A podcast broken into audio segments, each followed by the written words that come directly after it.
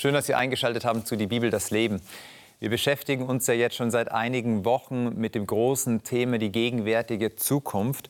Und darin sind so Themen enthalten wie das Evangelium, über das wir vergangene Woche gesprochen haben, oder auch, was es bedeutet, Gott zu fürchten, oder ganz am Anfang über den Kampf und den Sieger Jesus Christus. Heute sprechen wir über die gute Nachricht des Gerichts. Es hört sich vielleicht im ersten Moment erstmal komisch an. Gericht und gute Nachricht, passt das überhaupt zusammen? Vielleicht hängt es davon ab, von welcher Perspektive man sieht, ob man als Angeklagter oder als, als Person, der Recht geschaffen werden soll, Gericht betrachtet. Aber was würden Sie sagen, wenn Gott Gericht hält? Ist das eine gute Botschaft? Darüber sprechen wir jetzt.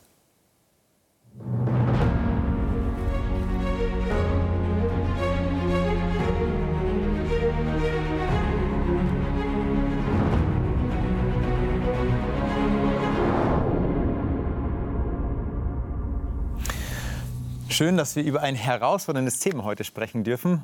Dass ihr mich da nicht allein lasst, sondern dass wir das zu dritt bzw. zu viert machen. André, herzlich willkommen. Du bist Leiter der Hope Hörbücherei, Blindenhörbücherei. Also bei dir kann man sich auch Hörbücher ausleihen, gute Hörbücher ausleihen, ähm, aber auch Sehende dürfen sich ausleihen, ähm, solche Bücher, Nein. oder? Nein, nur Blinde? Nur Blinde und nur Blinde, nur Blinde und Sehbehinderte. Das heißt aber, auf jeden Fall hast du dort auch einige Personen, die du betreust und die sich da dieses Angebot gerne nutzen. Ja. Manuela, schön, dass auch du da bist. Du bist ähm, im Gesundheitswesen ähm, tätig, als Gesundheitsberaterin oder warst dort tätig, bist jetzt selbstständig mit deinem Mann. Schön auch, dass du da bist. Und Daniel, du bist hier von Hope, der Fundraiser und warst auch schon mal in den, einer der vergangenen Sendungen dabei. Auch schön, dass du wieder dabei bist. Ich habe gesagt, wir reden über ein schwieriges Thema. Wir reden heute über das Thema Gericht. Ich glaube, dass es ein Wort ist, das bei uns allen so Assoziationen unwillkürlich weckt. Bevor wir mal so in die ganzen heftigen Offenbarungstexte eintauchen, gehen wir mal einen kleineren Schritt. Und zwar einen kleineren Schritt ins Evangelium von Matthäus. Und ähm, hören mal Jesus zu, was er über Gericht zu sagen hat. Matthäus Kapitel 7, da den Vers 1 bis Vers 5 und Vers 12. Und André, wenn ich dich bitten darf, dass du uns mal mitnimmst durch diesen Bibeltext. Gerne. Ich lese nach der Lutherbibel. Mhm.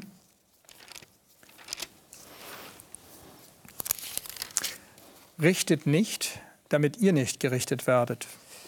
Denn nach welchem Recht ihr richtet, werdet ihr gerichtet werden. Und mit welchem Maß ihr messt, wird euch zugemessen werden. Was siehst du da aber den Splitter in deines Bruders Auge und nimmst nicht den wahr, den Balken in deinem Auge? Oder wie kannst du sagen zu deinem Bruder, halt, ich will dir den Splitter aus deinem Auge ziehen und siehe, ein Balken ist in deinem Auge. Du Heuchler, sieh zuerst, zieh zuerst den Balken aus deinem Auge, danach sieh zu, wie du den Splitter aus deines Bruders Auge ziehst.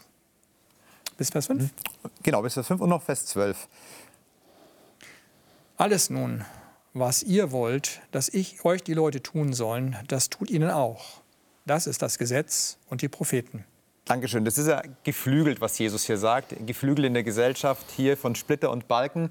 Das ist eine Redewendung, die wir auch öfter gebrauchen. Was will denn Jesus damit aussagen, wenn er über dieses Splitter und Balken spricht, über das Splitter- und Balkenproblem?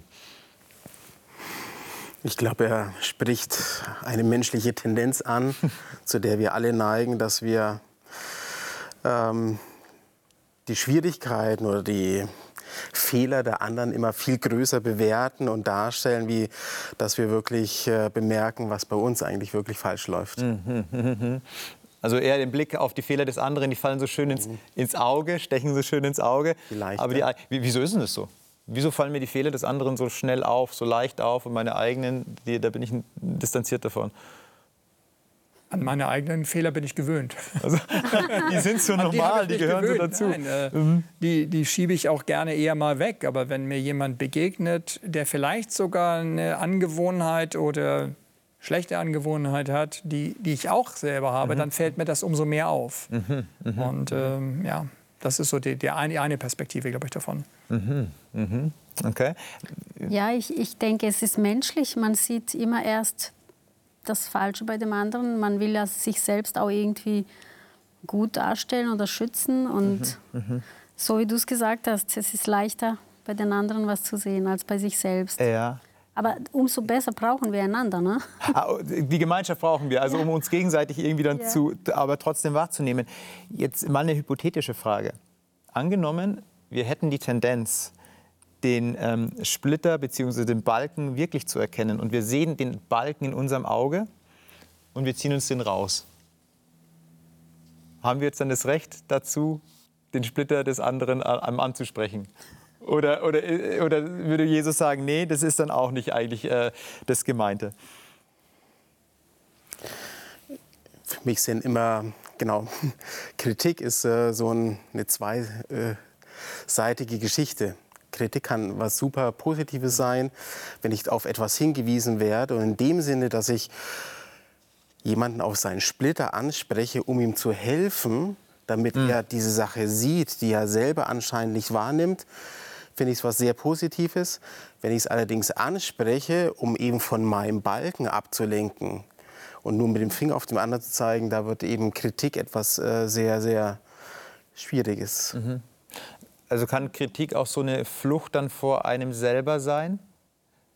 Äh, vor dem Balken des, im eigenen Leben? Dass ich sage, aha, der andere hat das und ich schaue gar nicht so genau hin? Das ist tatsächlich oft der Fall. Mhm. Ja, mhm. man erlebt das oft, dass Menschen, die Kritik üben, gerne üben, meist selbst irgendwelche Schwächen haben oder auch ein bisschen mit dem Selbstwert zu tun haben. Mhm, ja? Mhm. Und dann ist es leichter für denjenigen auf den anderen quasi und von sich selbst abzusehen. Aha, ja, aha, dann, ja. Aha, Umgekehrt geht es mir aber auch, wenn ich merke, dass ich irgendwo ein Defizit habe, ein Problem habe und ich begegne jemanden, der das auch hat, dass ich mich ähm, ja eher mit dem identifizieren kann mhm. und mir vielleicht auch von dem was sagen kann. Und wenn ich merke, der meint es gut mit mir und sagt, Mensch, das Problem hatte ich auch. Mhm. Ähm, ich habe folgende Lösung für mich gefunden oder folgenden Weg gefunden. Ähm, das geht ja, denke ich, nicht nur beim Problem bei einer Maschine oder Auto oder mhm. Fahrrad mhm. oder Ko Kochrezept oder sowas. Wenn ich weiß, da hat jemand eine Lösung gefunden und der kann mir helfen, mhm. äh, haben wir eine gemeinsame Ebene. Mhm. Aber das ist, denke ich, schon ein Schritt weiter. Eben mhm. nicht mehr den, den Balken im anderen zu sehen, im Auge zu sehen, der vielleicht gar nur eine Splitter ist. Und, äh, ja. Das, das, das, heißt tatsächlich, es geht da eher um ein Miteinander und nicht, wie es Jesus hier sagt, um ein ja. Richten, sondern ein Unterstützen eher. Gehen wir mal so tief in unser Leben rein und ich kann mir gut vorstellen, dass wir jetzt in der Viererrunde gar nicht so alleine sind, sondern dass der eine oder andere uns da auch folgen kann. Jetzt nehme ich vielleicht wirklich diesen Balken in meinem Leben wahr. Ich spüre, da ist was in meinem Leben nicht in Ordnung. Und sofort kommt eine Stimme in mir auf, die mich verurteilt deshalb. Also es gibt eine Stimme in mir, die ja auch nicht nur den anderen verurteilt, um von mir mhm. abzulenken, sondern wenn ich dann in den Reflexionsprozess hineinkomme, kommt die Stimme, die mich oft verurteilt. Wie gehe ich denn damit um? Oder ist das Wort Jesu, kann ich das an mich, an mich selber auch anlegen? Habe ich da ein Recht darauf? Meinst du das Gewissen dann? Bei mir selbst? Gewissen oder aber eben vielmehr so eine innere ver verurteilende Stimme mir selbst gegenüber. Ich erzähle mir, wie, wie, wie schlecht ich bin. Mhm. Ich erzähle mir, wie, ja, ich habe es ja nie richtig gemacht. Ich, ich habe ja noch nie genug. Ich habe ja noch nie irgendwas gut gemacht. Und es ist ja klar, dass es mir wieder passiert, der Fehler. Also diese, diese, diese Selbstgespräche, die man ja führt, die sofort aufkommen, wenn es eben um einen Balken geht. Wie gehe ich damit um? Oder was würde mir Jesus hier sagen? Ich habe mich äh, relativ erst spät dabei ertappt, äh, dass ich, wenn ich irgendwas verkehrt mache, ich anderen gegenüber eher auch darüber spreche, nicht, es tut mir leid, mhm. wie kriegen wir das jetzt wieder hin, sondern dass ich versucht habe, Gründe dafür zu nennen, warum Aha. das so mhm. passiert ist. Mhm. Mhm. Äh, Im Prinzip damit so ein Stückchen die Schuld von mir weg ähm, geschoben habe. Mhm, und äh, ich weiß, dass das auch meine Familienangehörigen ähm, nervte und auch manchmal noch nervt, mhm. dass ich nicht sage, oh Mensch, tut mir leid, habe ich verkehrt gemacht, wie können wir das jetzt hinkriegen, sondern mhm. drumherum rede. Also das ist auch, denke ich, eine, so eine Strategie, mit Schuld umzugehen. Mhm, mhm, äh, Eigentlich bin ich ja gar nicht schuld. Ja, okay, also dieses Wegducken nochmal. Ja? Ja. Ja, ja, aha, aha. Und so diese, diese eigenen Anklagen? Also erkennt ihr das ja, auch so, dass ja. ihr es euch selber manchmal anklagt und in solchen Momenten seid? Oder seid ihr da ganz sicher davor, das berührt euch gar nicht? Wie, wie, wie, wie geht es euch da? Ähm, und vor allem in solchen Momenten, wie, wie, wie komme ich da raus aus so einem, aus so einem selbstrichtenden Erleben? Ich entdecke mich eher da wieder in diesem, in diesem Vers, dass ich Dinge, die ich jetzt schlecht gemacht habe, eben ähnlich wie du es dargestellt hast, entweder entschuldige, mhm. so Mantel des Schweigens drüber lege oder ähm, ja, die Sachen einfach beschönige. Ja, war doch nicht so schlimm. Wo ich bei mhm. anderen dann viel kritischer okay. werde. Okay. Wie konnte der nur? Aha. Ist bei mir selber eher selten so, sondern man hat schnell eine Entschuldigung. Okay. Worin liegt denn da die Gefahr? Also wenn Jesus sagt, das sollt ihr nicht machen. Also das ist ja schon eine äh, ziemlich deutliche Aussage, die sagt, richtet nicht, damit ihr nicht gerichtet werdet, Punkt. Das ist nicht, weil er jetzt dann erklärt irgendwas, sondern er sagt, macht es einfach nicht. Was ist das, was ist das äh, Problem daran oder was ist die Gefahr, wenn ich richte? Also zu einem ist es, ähm, ja, also du hast schon recht, man, man reflektiert sich selbst Aha. und muss letztlich zugeben, ja, das bin ich, äh, ich habe Schwächen, ich habe mhm. Fehler mhm. gemacht. Mhm. Und da jetzt nicht äh, in Selbstmitleid zu versinken, haben wir ja die Lösung. Jesus sagt ja, ja, bekennt mhm. eure Sünden. Mhm. Also wenn ich da weiß, ich habe etwas falsch gemacht, dann darf ich auch mich nicht selbst verurteilen und vernichten, Aha. sondern darf auch eben mit der Gnade Gottes rechnen, die mhm. größer ist als meine Schuld. Das heißt, richten würde in dem Sinne als etwas sein, du, du wirfst dich selber weg, wenn du nichts anderes, keine andere Wirklichkeit in dein Leben sprechen lässt. Wenn du das, was Gott dir anbietet, nicht annimmst, ja. dann bist du irgendwo in der Sackgasse drinnen. Genau, und dann kann ich auch gegenüber den anderen auch nicht gnädig sein. Ja, dann bin ich also eine Wechselwirkung. Ist eine ja, würdet ihr sagen, so. Gnade ist immer äh, Wechselwirkung und auch Richten hat eine Wechselwirkung? Also ich habe gemerkt, dass es mir gut tut, wenn ich merke, dass andere mir gegenüber barmherzig sind. Mhm. Nicht nur einfach gnädig so von oben, sondern sagen, Mensch, ja, ähm, mhm. blöd gelaufen, mhm. was können wir gemeinsam tun? Mhm. Mhm. Und ich bin noch dabei zu lernen, es auch anderen zuzugestehen mhm. und äh, zu sagen, eigentlich ist es schöner, wenn wir barmherzig miteinander umgehen. Nicht richtend, sondern barmherzig. Ja, mhm. wir machen alle Fehler, mhm. mhm. äh, passiert. Mhm. Mhm. Äh, und zu sagen, komm, wie kriegen wir das gemeinsam hin? Und nicht, wie kriegst du das hin? Jetzt mach das mal wieder ordentlich, sondern wie kriegen wir es gemeinsam hin? Also es ist eine offene Tür für den anderen, es ist keine ja. geschlossene Tür. Die ich ähm, mir ja auch selber wünsche. Ja, die du das ist, da kommt es raus, was ja. hier in Vers 12 steht. Äh, äh, alles nun, was ihr wollt, was euch die Leute tun, ja. das tut auch ihnen. Ja? Also das heißt, keine Einbahnstraße, sondern das hat, äh, ist eine Theologie der offenen Arme, eine Theologie mhm. der offenen Hände. Ähm, wo liegt denn eigentlich der, das, der Unterschied zwischen Beurteilen und Verurteilen?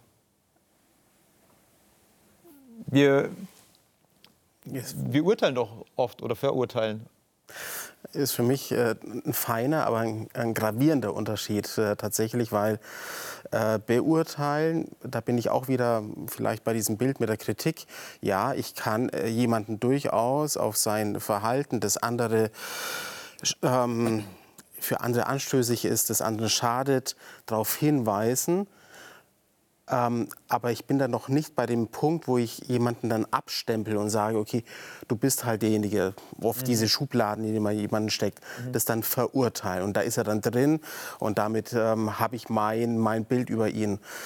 Ähm, ist oft ein sehr, sehr äh, feiner Grad, aber ganz wichtige Trennlinie. Beurteilen ist aus meiner Sicht, ja, äh, das tun wir ständig. Mhm. Äh, ich müsste durch die Welt laufen mit geschlossenen Augen, um nicht irgendwie Dinge zu beurteilen ähm, und über Dinge nachzudenken. Verurteilen ist etwas, glaube ich, ein Schritt, den wir weitergehen, den wir uns oft oder vielleicht immer äh, lieber sparen sollten. Mhm. Mhm.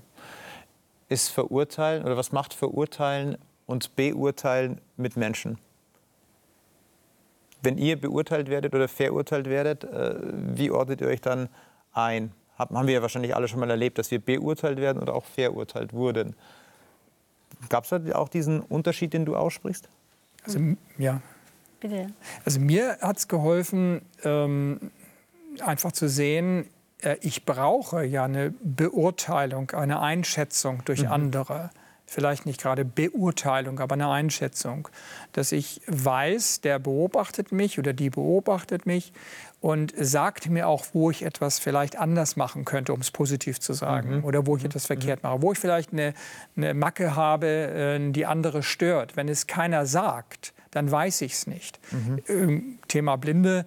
Ähm, ich sage Blinden, wenn sie irgendwo sich vielleicht bekleckert haben oder wenn irgendwo vielleicht was nicht ganz in Ordnung ist, wenn mhm. ein Loch ist. Sie sehen es ja nicht. Mhm. Mhm. Äh, wenn ich es Ihnen aber sage, helfe ich Ihnen, das in Ordnung zu bringen, vielleicht ja. sich umzuziehen oder man versucht, den Fleck wegzubekommen. Mhm. Und ich denke, das hilft mir, wenn mich andere nicht verurteilen, aber ein Stückchen mich beobachten und sagen, André, da müsstest du dazulernen oder da kannst du dazulernen, mhm. kann ich dir helfen. Mhm. Das hilft mir zu wachsen. Mhm. Also ist das Beurteilen nicht ein abgeschlossenes, das Verurteilende ein, ein abgeschlossenes, ja. äh, Schublade hast du gesagt, ein abgeschlossenes mhm. Element. Und bei Beurteilen kann man ja noch, es ist alles noch offen. Mhm. Die Menschen, ich selbst verändere mich auch und ich darf auch wachsen und das Verurteilen wäre dann Schluss, da gibt es gar nichts. Also ich stecke einen Menschen in der Schublade und der kommt nie wieder raus. Mhm. Und das, darf, das Recht habe ich nicht. Ich habe nicht das Recht, einen Menschen zu verurteilen, mhm. weil er eben trotzdem sich ändern kann. Er kann ja andere Erfahrungen machen, er kann wachsen und deshalb steht es mir nicht zu, denjenigen zu verurteilen. Mhm. Jetzt das ist unsere menschliche Perspektive. Jetzt ja. haben wir darüber gesprochen, was Jesus hier sagt, unsere Begrenztheit auch wahrzunehmen und zu spüren. Inwieweit beeinflusst denn das eure eure Perspektive auf das, dass Gott Gericht hält eines Tages. Dass er sagt, ähm, richtet nicht, damit ihr nicht gerichtet werdet. Da wird es schon so ein bisschen angesprochen, es wird Gericht hm. geben. Und wir werden jetzt auch gleich ähm, in einem Bibeltext ähm, gehen, der schon sehr intensiv ist in Offenbarung 20. Aber zuvor die Frage, was oder wie seht ihr die Wahrnehmung von, äh, von Richtern im Verhältnis zu Gericht, das Gott hält. Also eure menschliche Perspektive zu dem, das Gericht hält. Sagt ihr jetzt, wunderbar, jetzt hält Gott Gericht? Oder ist es, boah, schon harter Tobak, dass Gott Gericht hält? Im Grunde ist der Text, den wir gerade gelesen haben, ja auch eine Aufforderung, wo implizit drin steckt, gnädig zu sein. Mhm. Ähm, also mit dem anderen eben nicht zu richten, hart mit ihm ins Gericht zu gehen. Deswegen auch der Vers 12, den wir gelesen haben, so wie ich eben gerne äh, behandelt werden möchte, so behandle auch ich die anderen.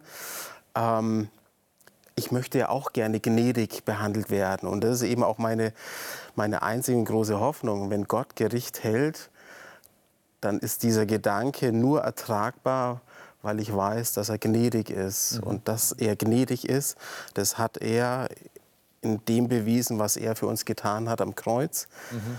Ähm, und das ist die einzige Hoffnung an diesem Gedanken, dass Gott Gericht hält, ähm, sich auch an diese Richtlinien äh, hält, eben dieses Gnädigsein, was wir eben in diesem Vers eben auch entdecken. Und in vielen anderen Dingen, die Jesus mit angesprochen hatte, ähm, hat er eben immer wieder gesagt, okay, euch wird vergeben, vergibt auch ihr ihnen, Vater unser, ganz mhm. wesentlich, mhm. mhm. Äh, kommt auch dieser Gedanke wieder vor. Also da kommen diese Werte, die Jesus, die Gott selber im Gericht hat, nochmal zu tragen. Und er sagt, es sollt auch ihr, wenn ihr das erlebt, weitergeben. Ja, aber ich, ich sehe da noch einen, einen zweiten Aspekt. Ähm, dann könnte man ja sagen, warum dann Gericht? Genau. Dann kann er einfach sagen, ist alles okay, Schwamm drüber, ähm, ist nicht so schlimm. Wäre bequemer, ne? Wäre auf der einen Seite bequemer, aber ich bin dankbar dafür, dass mir Leute Sachen gesagt haben, dass sie nicht in Ordnung waren, dass ich daraus lernen konnte. Mhm. Und manche Dinge gibt es in meinem Leben jetzt, die ich bei anderen zumindest beobachte, die mich fürchterlich nerven. Mhm. Mhm. Ähm, bis hin zu dem, dass ich Sachen absolut ungerecht finde. Mhm. Wie mhm. innerhalb einer Familie, innerhalb ähm, am Arbeitsplatz, in der Kirchengemeinde oder wo auch immer, auf Staatenebene, ist es ungerecht, dass derjenige so macht. Und da wünsche ich mir doch eigentlich, dass man jemand sagt, stopp. Mhm. Das darf nicht sein. Mhm. Und äh, das ist für mich das, das Positive. Ja, ein Gericht äh, sollte auch dafür da sein, für Recht und Ordnung, für das Recht dessen, der unterdrückt wird, mhm. der äh, übervorteilt wird, ähm, der ungerecht behandelt wird, spricht und sagt, stopp, mhm. bis hierher und nicht weiter. Das ist ein ganz, ganz wichtiger Punkt, glaube ich. Dieser, diese Schwamm drüber, ja, wie du so schön ausgedrückt hast, würde wahrscheinlich dem Opfer nicht wahrscheinlich, sondern ganz sicher dem Opfer gar nicht gerecht werden. Nein. Also es würde immer noch was offen bleiben, es, würde ja. noch was zurückbleiben und äh, nee, es passt eben nicht. Es muss schon ähm, verbalisiert werden. So brutal sich das anhört, denn was wir jetzt lesen, ist tatsächlich ein, ein Text, der, der bildreich ist, aber auch intensiv. Kapitel 20 der Offenbarung. Und Manuela, wenn du die ersten drei Verse lesen würdest, 1 bis 3 und die Verse 11 bis 15. Also Offenbarung Kapitel 20, Vers 1 bis 3 und dann 11 bis 15. Und ich sah einen Engel vom Himmel herabfahren, der hatte den Schlüssel zum Abgrund und eine große Kette in seiner Hand. Und er ergriff den Drachen, die alte Schlange, das ist der Teufel und der Satan, und fesselte ihn für tausend Jahre und warf ihn in den Abgrund und verschloss ihn und setzte ein Siegel oben darauf, damit er die Völker nicht mehr verführen sollte, bis vollendet würden die tausend Jahre. Danach muss er losgelassen werden, eine kleine Zeit. Bis drei? Genau, und dann 11 bis 15 bitte. Und ich sah einen großen weißen Thron um den, der darauf, sa und den, der darauf saß. Vor seinem Angesicht flohen die Erde und der Himmel, und es wurde keine Stätte für sie gefunden. Und ich sah die, Tod die Toten, groß und klein, stehen vor dem Thron, und Bücher wurden aufgetan. Und ein anderes Buch wurde aufgetan, welches ist das Buch des Lebens. Und die Toten wurden gerichtet nach dem, was in den Büchern geschrieben steht, nach ihren Werken. Und das Meer gab die Toten heraus, die darin waren, und der Tod und sein Reich gaben die Toten heraus, die darin waren. Und sie wurden gerichtet, ein jeder nach seinen Werken. Und der Tod und sein Reich wurden geworfen in den feurigen Pool. Das ist der zweite Tod, der, der feurige Pfuhl. Dankeschön. Mächtige Verse. Habt ihr die schon mal jemals zuvor gelesen? Und wenn ja, wie seid ihr damit umgegangen? Wie habt ihr diese Verse eingeordnet? Gab es da was, an das ihr euch orientieren konntet? Oder äh, war das einfach, das ist ein Buch mit sieben Siegeln und ist tatsächlich nicht zu verstehen? Oder was wäre etwas gewesen, was euch hängen geblieben ist oder war, wo ihr sagt, aha, okay, interessant, das kann ich jetzt hier mal so nehmen? Also aus christlicher Sicht mhm. weiß man ja, dass diese alte Schlange, der Teufel, der ja die Menschen verführt zum Bösen, mhm. ja, und ähm, jeder, der mal etwas mit dem Bösen zu tun hatte, in Erfahrung, der weiß, es wurde mir Böses angetan. Mhm der freut sich doch darauf, dass irgendwann eben auch diese Gerechtigkeit stattfindet, mhm. dass Gott sagt, dir ist da Unrecht getan. Oder wie oft, das wissen wir, das kennen wir auch von, von unseren Gerichten, menschlichen Gerichten, äh, wenn ähm, Menschen Leid zugetan wurde, dann die Angehörigen, die darauf warten, welches Urteil wird jetzt gefällt über denjenigen, der mhm. das Böse getan hat. Mhm. Und das sind die auch froh, wenn Gerechtigkeit geschaffen wird. Mhm. Und so denke ich aus christlicher Sicht, ja, wir dürfen, so wie du es gesagt hast, wir dürfen ja auch darauf hoffen, dass Gericht gerecht gehalten wird, mhm. damit auch den Menschen Gerechtigkeit geschaffen wird. Ah, okay ist ja interessant, dass diese Formulierung, die du gerade gesagt hast, der Teufel, ähm, ähm, der Satan, die alte Schlange, der Drache, wir kennen diese Verse ja oder diese Ausdrücke ja auch aus Kapitel 12 schon, wo der alte Drache, der Teufel, der Satan, die Schlange, also da werden Bilder auch aus dem Alten Testament aufgerufen, die dann ähm, zum Sündenfall hinführen, wo der Mensch in seiner Identität, in dem Recht, in dem er leben darf, nicht mehr sein darf, weil er eben die Schlange, dem alten Verführer, geglaubt hat. Und hier wird diese Macht gerichtet. Und sagst, das ist das Happy End sozusagen hier, ja? Okay. Wie, wie ging es euch, als ihr diese Verse gelesen habt? Ja, für mich ist auch, ähm, die Bibel ist ja äh, im Prinzip die Erzählung eines großen Dramas. Es beginnt mit, dem ersten, mit den ersten Kapiteln, wo Gott alles erschafft und alles war gut. Und auf einmal kommt dieser Bruch. Und der Mensch wendet sich von Gott ab. Und wir sehen in der Menschheitsgeschichte, wir sehen auch in der Bibel, wohin das führt. Und da jetzt mit Kapitel 20 kommt endlich diese Perspektive für uns heute, die wir ja noch nicht erlebt haben, aber diese Perspektive ist da, dass irgendwann auch das Ganze abgeschlossen wird, ähm, dass dieses Drama nicht weitergehen wird. Also gibt es heutzutage die ganzen Szenarien, wohin uns diese Welt führen wird und Klimakatastrophe und so weiter, was Menschen beschäftigt. Ähm, wohin soll das führen? Und da ist diese Schilderung dabei, oder drinnen lesen wir da drin, dass Gott sagt, nein, es wird nicht so weitergehen in alle Ewigkeit, sondern ich werde damit ähm, abrechnen und es wird ein Ende geben, Also das, Schwa- mhm. ein Neuanfang. Ja? Ähm, ich denke, wir erleben es alle, dass es Schlimmes gab in der Vergangenheit und wir uns manchmal fragen, warum lernen die Leute nicht daraus?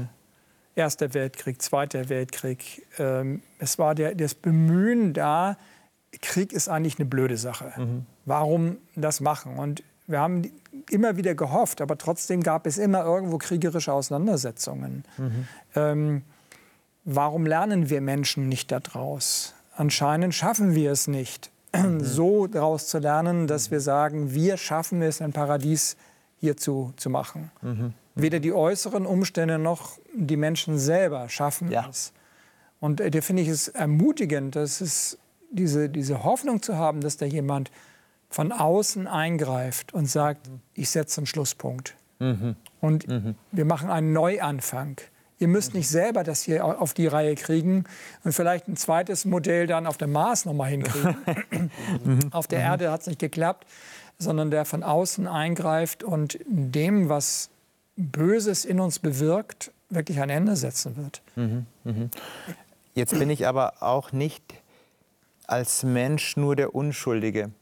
Nee. Ähm, und das, das finde ich einen wichtigen Punkt. Da ist eine Macht, die das schafft, was wir als Menschen nicht schaffen. Die setzt den Schlusspunkt.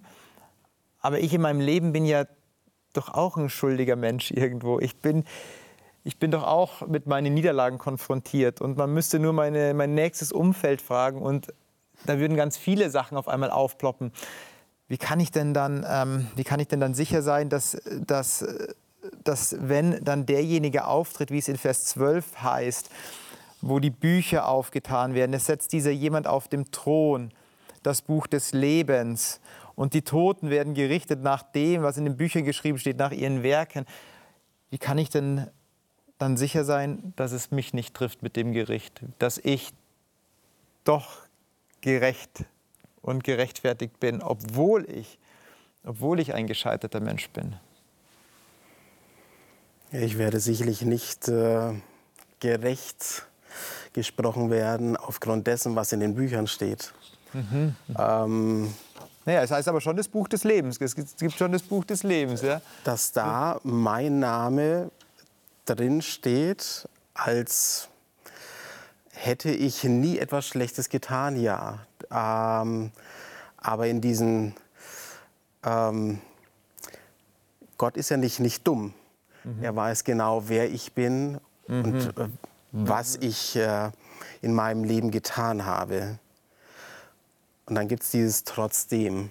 Und trotzdem bin ich sein Kind. Warum?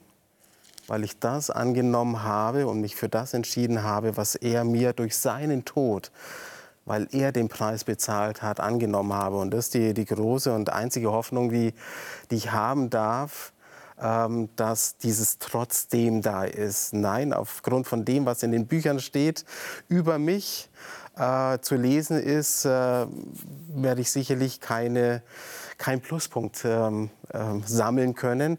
Ansonsten wäre man auch wieder schnell bei diesem Bild, naja, habe ich im Leben mehr getan, als das, was Negatives über mich drin steht, dieses Abwägen. Wie ist dann das Bewerten, das Urteilen darüber? Ja? Mhm. Genau. ich denke, das ist das Ermutigende. Ich muss es nicht schaffen, mhm. mein Leben so umzugestalten, dass ich am Schluss mehr Gutes auf die Waagschale werfen kann. Mhm. Mhm. mhm. Oder wenn ich an den, äh, an den Gedanken des Gerichts denke, wenn ich hier auf der Erde angeklagt werde vor einem Gericht, mhm. Mhm. Ähm, Sozialgericht, äh, was auch immer für ein Gericht es ist, ähm, und ich, ich weiß, ich habe nichts verkehrt gemacht, dann kann ich ja gut reingehen. Aber äh, zu wissen, ich habe wirklich etwas verkehrt gemacht. Ja. Ich bin der Täter. Ähm, dann zu wissen, ja, auch selbst wenn ich jetzt der Täter bin, ich muss es nicht beschönigen, äh, jemand anders die Schuld in die Schuhe schieben oder sowas. Ich darf zu meiner Schuld stehen. Mhm, und mhm. ich muss dann nicht damit rechnen, dass das nur das genommen wird, mhm. was ich getan habe, mhm. am Guten oder am Schlechten, sondern dass dann jemand sagt, okay, äh, aber ich habe es bezahlt. Mhm. Ich bin für diese Schuld, komme ich auf. Mhm. Mhm. Ähm, mhm. also Schuld nicht kleinreden oder wegdiskutieren, sondern dazu stehen und sagen, ja, ich habe es verkehrt gemacht, aber danke, dass ich trotzdem leben darf. Also Verantwortung übernehmen auch für sein Handeln. Ja, auch für das Negative. Ja. Was macht euch sicher, dass ihr, dass ihr zum Leben berufen seid? Wenn ich hier das lese, ähm, dass der Tod in den feurigen Pfuhl geworfen wird, dass der feurige Pfuhl für den Tod eben vorbereitet ist und nicht für uns, für den Menschen, für, für, für, für euch als gläubige Menschen. Ähm, was macht euch da sicher? Ja, also ich muss ja da jetzt an Paulus denken in Römer, wo er sagt, ähm, da wir nun gerecht gesprochen sind oder geworden sind durch den Glauben, mhm. haben wir Frieden mit Gott. Mhm. Äh, ich denke, so wie, wie du es gesagt hast, eigentlich müsste jeder von uns zugeben, dass er ein Sünder ist und dass er schuldgeladen ist. Aber ich glaube daran, so wie es hier steht, ich glaube daran, dass Gott mir die Schuld vergeben hat. Mhm. Und deshalb, wer zu Gott kommt, und seine Schuld bekennt, wird ihm auch vergeben, dann muss er nicht in diesen feurigen Pfuhl. Mhm. Also das heißt, dass, die, ähm, dass der Glaube jetzt nicht nur einfach nur ein rationales Aha, so ist es, sondern auch was mit dem Herzen macht. Also das ist etwas, was tiefer geht, was kein Abhaken einer Liste ist, sondern eher das menschliche Sein äh, inkludiert und, und, und mit hineinnimmt. Und dann hört sich das ja so an, als würde das Gericht ja gar nicht für für den Menschen, der, der zu Jesus gehören möchte, gemacht sein, sondern eher das Gericht, dass der zur Rechenschaft gezogen wird, der der Verursacher all des Schlechten ist? Oder würdet ihr sagen, das Gericht ist für, hat, hat noch eine andere Bedeutung? Oder ist das tatsächlich eher für den, der Aggressor, der der Aggressor war? Ich weiß nicht, ob das ähm, vielleicht diese Gerichtsthematik verkürzen würde, aber ja, in erster Linie geht es um das Richten äh, von demjenigen, der dieses Chaos in die Welt gebracht hat. Mhm. Ähm, da geht es um den, den Satan, den Teufel, der alle oder der alle verführt, für, verführen wollte. Mhm, mh, mh. Ähm, der es auch geschafft hat, nur bei denen, die sich dann doch für, für Gott entschieden haben, nicht ähm, am Ende dann es keine äh, ewigen Auswirkungen haben wird. Für mich ist eben der, genau, ist das der Fokus, was beim Gericht geschieht, dass es eben da um Satan geht und die Menschen sind insofern betroffen, dass da geprüft wird, wer ist auf welcher Seite. Mhm, mh. Deswegen werden die Bücher auch aufgetan. Wer hat sich für wen entschieden, mhm. genau. Mhm, mhm, mhm, also es hat was mit diesem, es geht nicht einfach nur darum, äh, man kann das mit dem Schwamm wegwischen, wie du gesagt hast, Schwamm drüber, sondern der äh, Aggressor wird zur Rechenschaft gezogen, aber es wird auch geschaut, wer entscheidet sich eben für den Aggressor oder wer gehört, wie du gerade gesagt hast, ähm, dann zu dem Lamm oder gehört ähm, zu Jesus. Ich beziehe mich deshalb auf das Lamm oder habe das gerade erwähnt, weil das ist der letzte Bibeltext, den wir noch aufschlagen werden und den ich auch aufschlagen möchte in Offenbarung Kapitel 5. Denn diese, dieser Vers ist ja schon sehr intensiv. Da tritt Gott auf, hält Gericht in Offenbarung Kapitel 20. Er tritt auf, hält Gericht. Das Schöne ist aber, dass der Tod in den feurigen Pool geworfen wird. Eigentlich, eigentlich eine schöne, schöne Botschaft, die wir haben. Und da hatte ich auch an diesen Verkläger gedacht, weil er wird ja auch der Verkläger genannt. Und dann gibt es keine, keinen Verkläger mehr, also kein dieses Fremdverurteilen, sondern Gott entscheidet über jeden Einzelnen. Also das, was in, in Matthäus 7 hier schon ähm, ja. genannt ist von Jesus. Ja, richtet nicht. Also jetzt wird der Verkläger auch ähm, ruhig gestellt Richtig. und er hat kein Wort mehr, das er, das er der Anklage entgegenbringen könnte. Daniel, Offenbarung Kapitel 5, Vers 5 bis 17. Vers 5 bis 17. Genau. Ich lese aus der Luther-Übersetzung.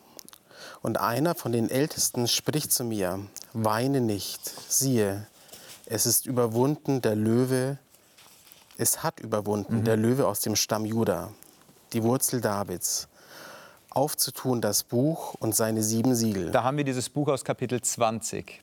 Mhm. Mhm. Mhm. Und sie, und ich sah mitten zwischen dem Thron und den vier Wesen und mitten unter den Ältesten ein Lamm stehen wie geschlachtet. Es hatte sieben Hörner und sieben Augen.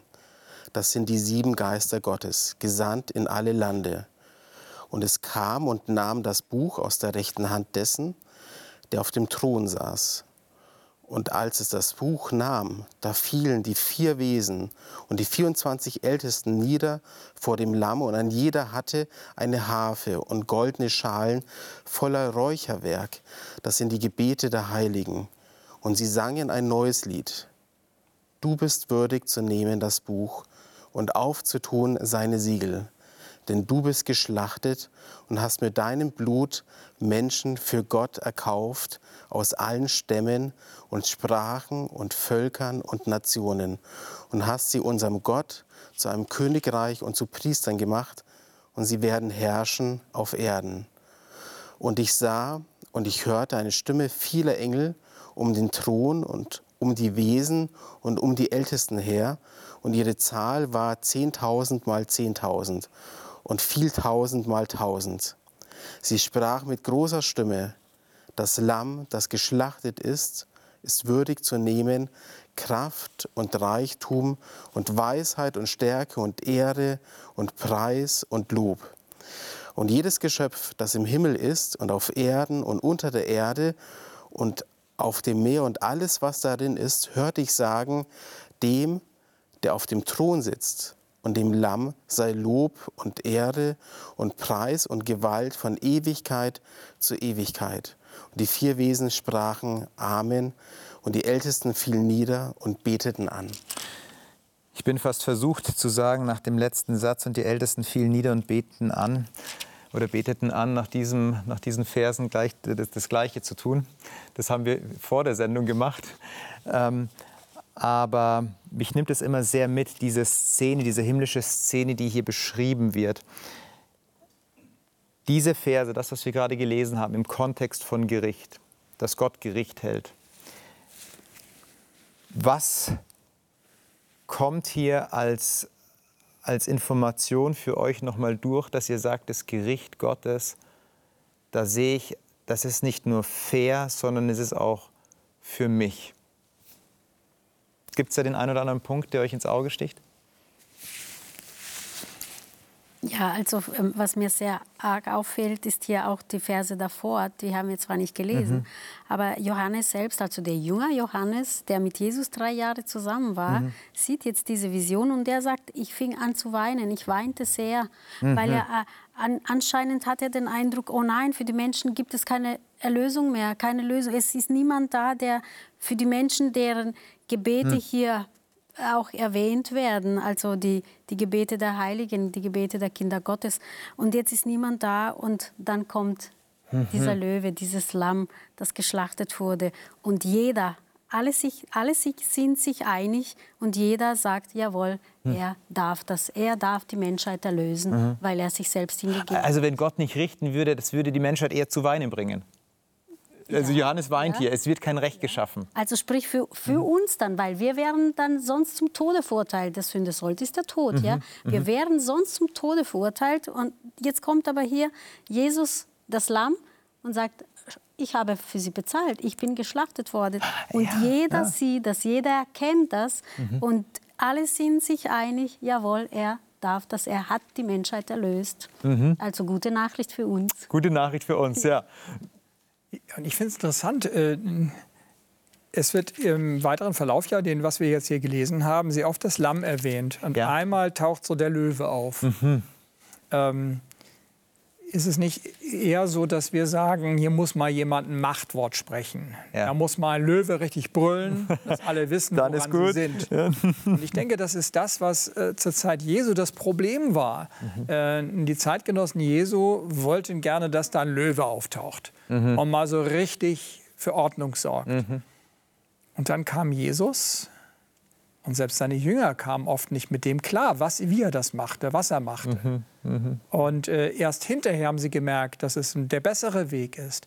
Und es ist interessant, dass hier innerhalb dieses, dieses Abschnittes erst der Löwe erwähnt wird, aber dann eine ganz andere Lösung gefunden wird. Gott ma- setzt nicht etwas mit Macht durch.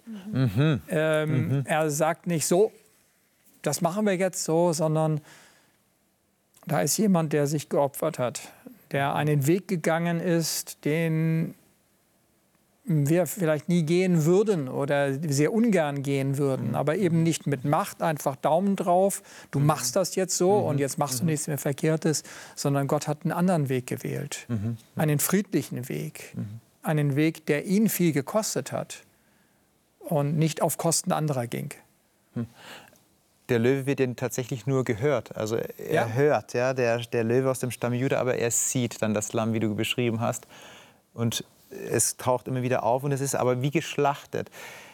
Würdet ihr sagen, dass das die Grundvoraussetzung für das Gericht Gottes ist, dass Gott sagt, ich ähm, lass mich selber erstmal opfern und dann halte ich Gericht?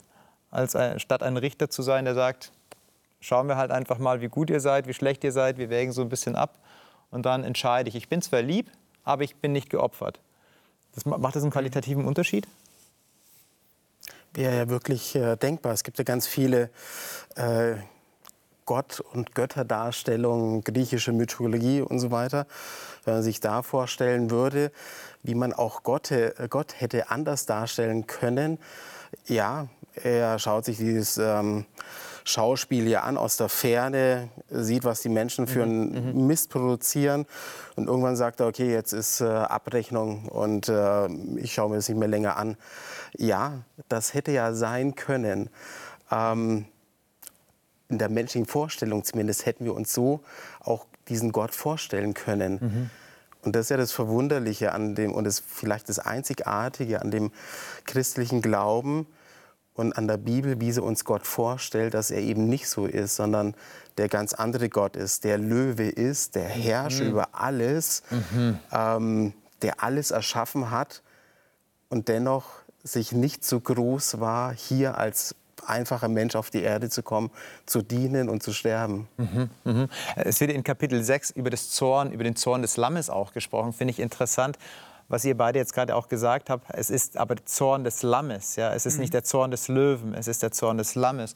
Und dieses Lamm ist das Lamm, das geschlachtet ist. Also der, Gott, der sich vorher, bevor er Gericht hält, selber hingibt und selber opfert und da hindurchgeht und in diese Situation ähm, des Menschen Hebräer sagt uns das, er, er leidet richtig mit. Er geht damit hinein. Er kennt diese Herausforderungen des Menschen. Er ist ohne Sünde geblieben, hat sich hingegeben und ist jetzt der Fürsprecher. Also was eine schöne Gerichtsbotschaft tatsächlich. Jemand, der endlich Recht schafft. Vielen Dank für eure Gedanken, dass ihr diese Thematik ja mit mir da eingetaucht seid und ich darf mich von Ihnen verabschieden. Ich hoffe, dass Sie den einen oder anderen Punkt mitnehmen konnten. Ja, tatsächlich, Gericht ist herausfordernd. Das Thema, dass Gott Recht schafft, ist herausfordernd, aber auf der anderen Seite so ähm, existenziell wichtig. Denn wenn kein Recht geschaffen wird, würde das bedeuten, dass das Unrecht unendlich ist. Und Gott sagt, nein, das Unrecht darf in den feurigen Pfuhl geworfen werden. Das Böse darf vernichtet werden. Was eine gute Perspektive. Ich hoffe, dass Sie Gott in, in Ihrem Leben als diesen Richter, der es gut mit Ihnen meint, erlebt. Als das Lamm, das sich hingegeben hat für Sie und als, als der Menschensohn, der für sie eintritt vor Gericht, der sie zum Leben erwecken möchte. Bleiben Sie behütet, bleiben Sie gesund. Bis bald.